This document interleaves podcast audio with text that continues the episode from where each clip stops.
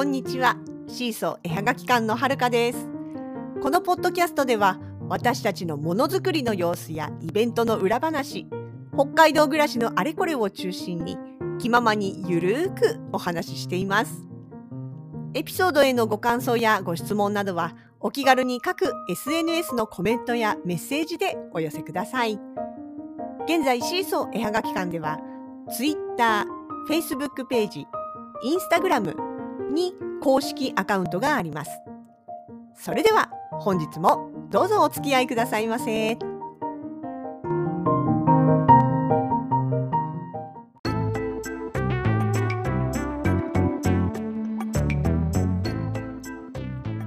2022年2月のよ嘘7日ですいやーあの週末からの大雪の影響で月曜日早々から JR は止まってるしバスは運休になってるしまあ大変なことになっていた札幌市内でした。私が動いてる範囲内はそれでも札幌市内でもマシな方でまあせいぜい渋滞してるとかっていう程度で済んだんですけどもね。場所によっては本当に仕事に行けないだとか、えー、ゴミ収集や宅配便が来ないとかね。あとはそのトドックみたいなねあの宅配サービス食材の宅配サービスとかも来ないとか結構な混乱ゴミ、うん、ですね。あったみたいですね。で本当にあのあちこちから悲鳴が聞こえていた昨日今日ではございますがね。そう。で全然関係ないんですけど。そう今日は天気の話をしようと思ったんじゃなかった。ゲーム。皆さんゲームやります？結構やる方多いんじゃないかな。なんか特に作家さん仲間見てるとあのなんかいろいろゲーム楽しんでる方多いなっていう印象なんですよね。ただ私自身はほとんどゲームをやらないんです。今ってきに今ねちょっとだけハマってるのがパズルなんですけどね。でパあのスマホにねアプリ入れて最初やってたパズルのあのアプリがなんかしばらくやん最初結構ずっとやっててで一頃ね何ヶ月かな23ヶ月ちょっとやらない時期があってでまたつい最近そういえばと思ってやり始めたと思ったらなんか前と違ってやったらと広告が多くなっちゃってあの本当に56個はめるとすぐ広告みたいな感じでちょっと邪魔くさくなっちゃったんで他にもっといいのかないかなと思って探して、えー、古い方のアプリは削除しました。なそんな感じでやってるんですけどねでもね基本的にゲーム私はあんまりやらない人なんです小学校の頃に小学校低学年ぐらいかなの頃に世の中にファミコンっていうものが登場したんですね。で友達の家でね早速それを買ってもらってる子がいてでちょっとね一緒にやらせてもらったりとかっていうのはしました。なんだけどまあ私あのセンスなくて下手くそな上にそのくせ負けず嫌いなんですよ。だからゲームオーバーになると勝つまで続けたがるっていう厄介者だったんですよね。もう一回もう一回だけもう一回だけみたいな。対戦ゲームだったら目の前に相手いるのにお願いもう一回やってみたいな感じ。もうやめようよって言われてもこうしつこく続けたがる立ち悪いタイプですね。だったんです。今ね話しながらふと思い出した。うちの子供がそういうタイプだったなそういえば。あの幼稚園の頃幼稚園生というか、まあ、保育園だったけど要は未就学だった頃から、まあ、小学校入ってからしばらくもそうか。それこそあのトランプだったりとかねすごろくだったりとかっていう、まあ、ボードゲームというかアナログなゲームをね一緒にやったりすると。別にこっちが本気じゃなくっても手を抜いてるつもりでもつい勝っちゃったりとかするじゃないですか。そうするとねまあまああのものすごく不機嫌になって怒ってもう一回もう一回っつって自分が勝つまでやるっていうそういえばそんなことがうちの子供にもあったんでこれはもしかしたら遺伝かもしれないですよね。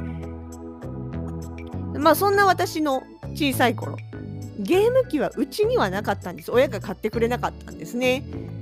で中学に入った時に家にパソコンが来て PC98 シリーズですよ。のあのパソコンが来てでその時にあの5インチフロッピーねあのでっかいペラペラのやつ。あれの、まあ、ゲームソフト？一応そういうのがあったんですよね。あれでゲームやってるのがあってでなんかあの飛行機のフライトシミュレーションだったりとかあとは音楽をね作れるソフトだったりとかっていうのをもちろんあまああれもゲームっちゃゲームですよね。あのミュージローとかってやつだったかな。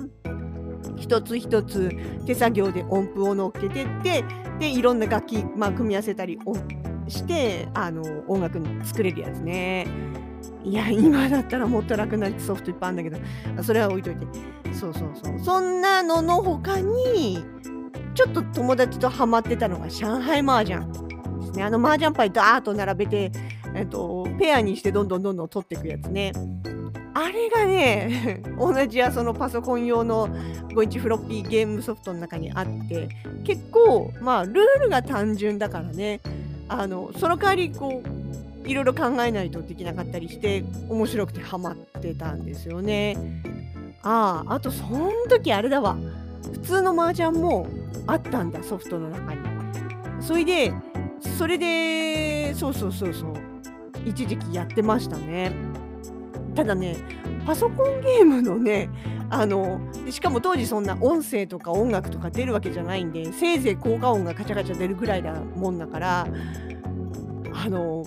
パソコンのゲームで麻雀の基本ルールを覚えてしまったがために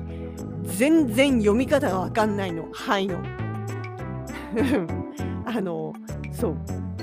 とかあと役の名前もね漢字で文字で無言で出てくるから勝手にこっちが読める音読みしちゃうから全然単品ドラドラとか言われてもね音は知ってるけどその時書いてあった漢字のどれがそう読むのか全然知らないっていうかもうすっかり忘れましたけどね。っていうようなのをやってましたね。でもそうあのその後もねあの mixi とかってあったじゃないですか。今でもあるか。 mixi のそのなんだろう農園を作っていこう系のゲーム育てゲーの一種ですよね。とかは多少やったりとか。あとえっ、とね唯一あれです。本当に本格的なゲームらしいゲーム「ファイナルファンタジーの10」あれだけはやりました。なんかねこうやり始めるととにかく時間を見つけてはやりたくなっちゃうね。我慢できないタイプなんですよね。なんでもう一回始めるとねそれこそもうちょっともうちょっとつってずるずるずるずるやって終わる終わらせることができなくって。で後になってねあ昨日も時間も3時間もやっちゃったあれだけの時間あったら他にももっといっぱいやれることあったのになっていう後悔をしちゃうんですよね。そのなんだろう何も形として残らないことに時間を消費してしまったっていうことが自分の中でものすごい後悔になるんですよ。でその感覚が嫌だから要は時間無駄にしちゃったっていうふうに思っちゃうのが嫌でだからもうあの自分はゲームに向いてないなと負けず嫌いな上にそこで使った時間のことを後で後悔するくらいだったらもう手を出すのはやめようと思ってでもうゲームはやっぱりやらないですよね。まあそんな私ではありますがさっきも言った通りスマホにはちょこっとだけゲームが入ってます。それがジグソーパズル。あとねその前はね塗り絵とかねやあのやってました。自分で好きな色を選んで色塗りできるタイプもあるし番号決まっててビビって押すとどんどんこう色がね塗れていくようなのもあったんですけど多少はやったけど無料の範囲内だとあんまり絵が選べなかったりとかなんかこう好きな色で塗りたいのに決められた色つまんないなとか 混ぜ色できないなとかいろいろ贅沢なこと言って結局あんまやらなくて終わっちゃったかな。ああと英会話系のゲゲームっていうかまあ勉強ゲーム系とかああとねあと思い出してそれこそ上海上海麻雀も入れてみたんですよ。どうかなと思って。面白いんだけど、やっぱダメですね。あれは、あの、クリアできないと、もう一度もう一度ってやっちゃうんですよ。ほんと私の悪い癖で、もうここで負けたらおしまいにしとこうっていうのがなかなかできなくて、で、しかも、そう、あの、まあ、勝ち負け決まらない勝敗が決まらない途中の段階でやめるっていうこともできなくて本当にあのだダメなやつですね。そういうこう性格ですよね。ゲームだけじゃないよね。考えてみたらさそれこそポップ作りだったり作品作りだったりあの写真の整理だったりとかっていうその普段まあ仕事としてやってる部分についてもここまでこの区切りまでこの区切りまでもうちょっとここまでやってから一回やめようみたいな感じでこうね続けてしまって結局ずるずる遅い時間までかかっちゃうっていうのがもう本当にね分かっちゃいるけどの定番なんですよね。なんかね作業途中で中断できないんですよ。このテンションが1回切れると次にまたここをスタート地点このスタート地点までね最初に持ってくるのが大変っていうのがあってあもう本当にだから作業的な区切りが終わるまではやめたくないっていうね。まああの作家業の中で見てるは見てるうちはあそれはそれでまあ悪くないのかもしれないけどゲームはダメですね。私みたいなのには向いてないってほんとつくづく思います、うん、でただねそうパズルはあのすごい気に入ってやってるの。何がいいってまあ時間かかる時もありますけどとりあえずそのゲームオーバーってないじゃないですか。作り上げられれば完成だしはめる途中だったら途中なだけであって例えばそのタイムリミットとかね時間制限内にやらなきゃいけないとかっていうのも、まあ、私が使ってるやつはないし例えばその本当の途中だったとしても別になんかそんなに後悔なく途中で中断できるっていうか普通のパズルもそうじゃないですかアナログでやってるパズルも1日で全部いっぺんにできるわけじゃないから少しずつやってっていうのを別にその1回中断したところで何か元に戻ってしまうわけでもないからそういう意味では、うん、あのパズルは比較的こう何ていうのかな本当に合間合間でやってさっさとやめれるみたいなのは私的にはありますね。であのパズルさちょっとした色の違いとかグラデーションもこう見分けてつないでいくのが好きなんですよ。同じ青空でも何ていうのかな全部一面ベタって同じ色のピースになってることってやっぱりなくって少しずつグラデーション薄い青濃い青あとは雲が若干映ってたりとかっていうようなそういうこう微妙な色の差とかグラデーションとかっていうのを見分けてパタッとはめていくのが好きなんですよね。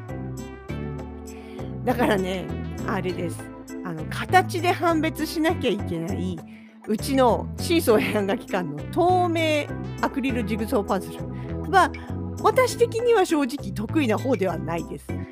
なぜなら透明だから。色で見分け、そう、柄、色柄で見分ける人はね、あのタイプのパズルはあんまり得意じゃないかもとは思います。逆にピースの形、その形と形ではめていけるタイプの人は、ああいうの最強ですね。本当に逆に色に惑わされない分やりやすいのかもしれないとは思います。この間もそういえばなんかすごい気に入ってくれていろんな種類のやつ欲しいなって言ってオーダーくださってる方がありましたねだから本当ハマる人にはめっちゃハマるのが透明パズルなんだろうなとは思いますよね。って言いながらもううちの透明パズルさ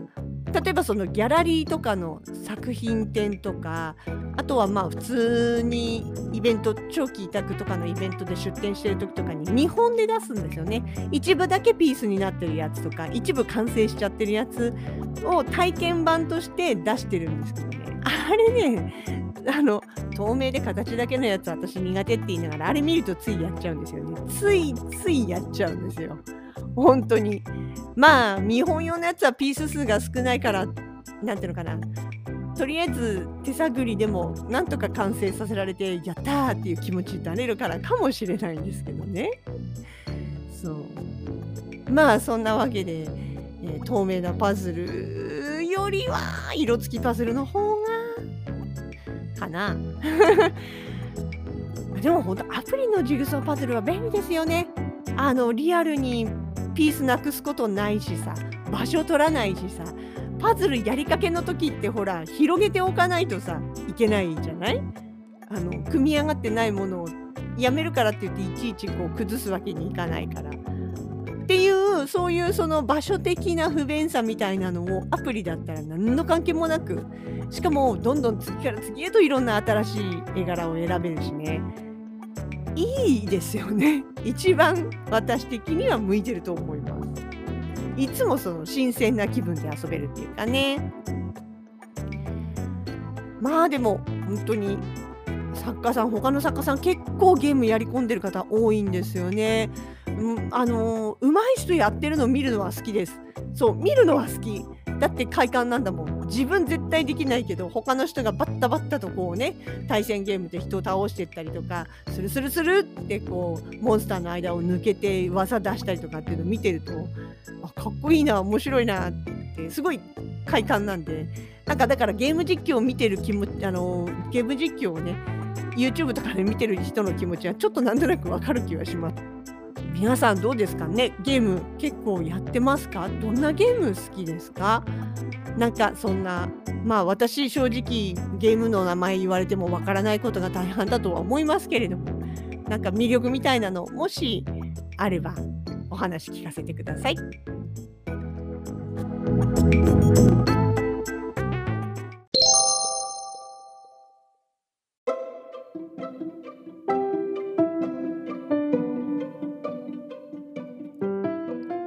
日もポッドキャストをお聞きいただきありがとうございました。シーソーのラジログでは皆さんからのご感想やこれってどう思う？こんな話を聞いてみたいなどをお待ちしております。各 SNS へのコメントメールダイレクトメッセージなどでお気軽に声かけてくださいね。それではまた次回に。お相手はシーソー絵はがき館のはるかでした。